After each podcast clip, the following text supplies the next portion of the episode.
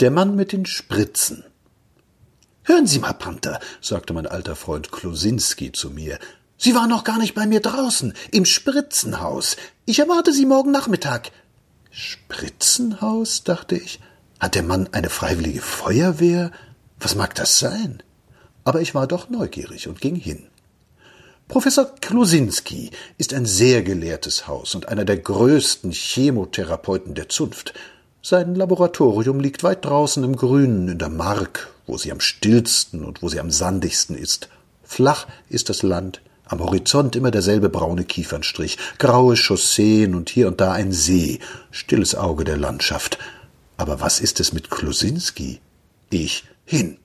Tag, Herr Professor, sagte ich. Mensch, Panther, sagte er, endlich sehe ich Sie mal bei mir. Setzen Sie sich in den Sessel. Nein, nicht in den. Auf dem hat Edison mal gesessen. Der ist geweiht.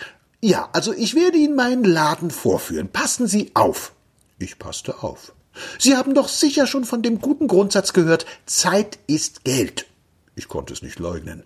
Nun, sehen Sie, ich habe mir ausgerechnet, dass die Menschen viel zu viel Zeit mit den Wegen verlieren, um zum Ziel zu gelangen. Ich gebe Ihnen gleich das Ziel.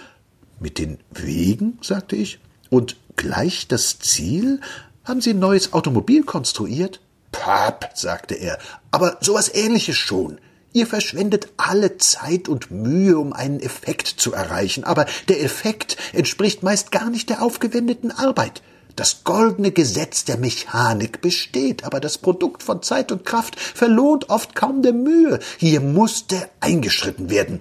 Ich bejahte höflich und nahm mir zur Belohnung eine wundervolle Zigarre. Wenn, fuhr der erfindungsreiche Klosinski fort, wir vergleichen, wie lange und intensiv sich einer abplagen muss, um richtig betrunken zu werden, wie viel Geld, Zeit und Ärger er an dieses Bestreben wendet, so komme ich zu dem Ergebnis, dass es die oberste Aufgabe der therapeutischen Wissenschaft sein muss, hier helfend einzugreifen. Ich lauschte gespannt. Das ging auch mich an. Ich habe nun zu diesem Behufe, sagte der Professor, eine Vorrichtung ersonnen, die es möglich macht, jedes gewünschte Ziel, ich will sagen fast jedes, ohne Mühe und Kummer zu erreichen. Kommen Sie mit. Ich kam mit.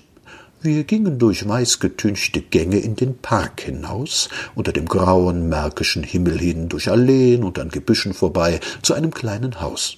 In das traten wir ein.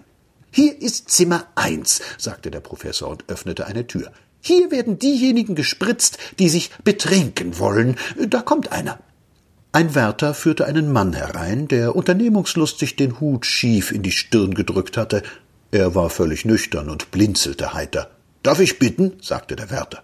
Der Mann setzte sich. Der Wärter holte aus einem brodelnden Kessel eine kleine Spritze, die er dem Professor reichte. Sie war mit einer wasserhellen Flüssigkeit gefüllt. Der Professor näherte sich dem Patienten, streifte dessen Ärmel am Handgelenk zurück und machte die Injektion. Im Augenblick war der Mann knüppeldicke besoffen. Er grinste freundlich, schloss halb die Augen, lallte etwas von Anna, warum liebst du dich nicht mehr? und entschlummerte sanft in den Armen des bereitstehenden Wärters. Der Professor strahlte. Na, sagte er, was sagen Sie nun? Der Mann braucht nicht in die Kneipe zu gehen. Er braucht sich nicht verhaften zu lassen, wenn er randaliert und Fensterscheiben entzweigeschlagen hat, und morgen früh erwacht er glücklich zufrieden und mit einem Mordskater. Kommen Sie weiter. Wir gingen in das nächste Zimmer. Hier können wir an Ihnen selbst einen Versuch machen, sagte Klosinski. Geben Sie Ihren Arm her. Um Gottes Will, wollte ich sagen, aber schon verspürte ich einen stechenden Schmerz am Handgelenk. Der Professor zog triumphierend die Spritze heraus und sagte Nun? Ich war pumpssatt. Ich bin schon oft wirklich satt gewesen, als mein Freund Wrobel damals seine Geliebte losgeworden war. Sie war eine individuelle und redete den ganzen Tag, gab er seinen Bekannten ein Festessen. Damals war ich wirklich satt. Auch als ich auf der Auktion die Speisekammervorräte des Naturmenschen Nagel erstand, der laut Prospekt von Pflanzenkost dahin vegetierte, auch da war ich richtig satt. Aber so satt wie jetzt war ich noch nie gewesen. Ich hatte so das angenehme Gefühl, ein richtiges Diner von drei Metern Höhe und vier Metern Breite hinter mir zu haben. Es war so l'heure du café, die Stunde, da man aller Welt verzeiht, weil man gar so satt ist. Bei den Chinesen gilt es als besonders fein, nach der Mahlzeit aufzustoßen. Wir dummen Europäer tun das nicht. Ich musste mich auf einen Stuhl setzen und ächzte leise. Mahlzeit, sagte Klosinski. Wie ist Ihnen? Haben Sie einen Cognac? fragte ich. Ich bekam ihn und durfte in das nächste Zimmer gehen. Da gab es Musikspritzen, nach denen einem ganz benebelt im Kopf wurde. Man brauchte nicht mehr zu denken. Töne wirbelten durch das innere Gehör und die Welt versank. So herrlich war das. Und in einem anderen Zimmer wurde Lyrik verzapft. Und in einem Politik, von dieser Spritze wurde den meisten schwer übel. Und Tanz und Sagen Sie, fragte ich den Professor, geht denn das Unternehmen gut? Panther, sagte er, Berlin ist anderthalb Stunden weit weg. Kennen Sie den Berliner? Eine bessere Kundschaft ist nicht denkbar. Er will immer Neues haben. Ihm kann es nie schnell genug gehen. Er braucht Abwechslung ohne Sammlung, neue Ziele ohne Mühsal, Reisen ohne Zeitverlust. Er ist ein moderner Mensch. Wir traten in ein neues Zimmer. Ja, sagte Klosinski, sind Sie verheiratet, Panther?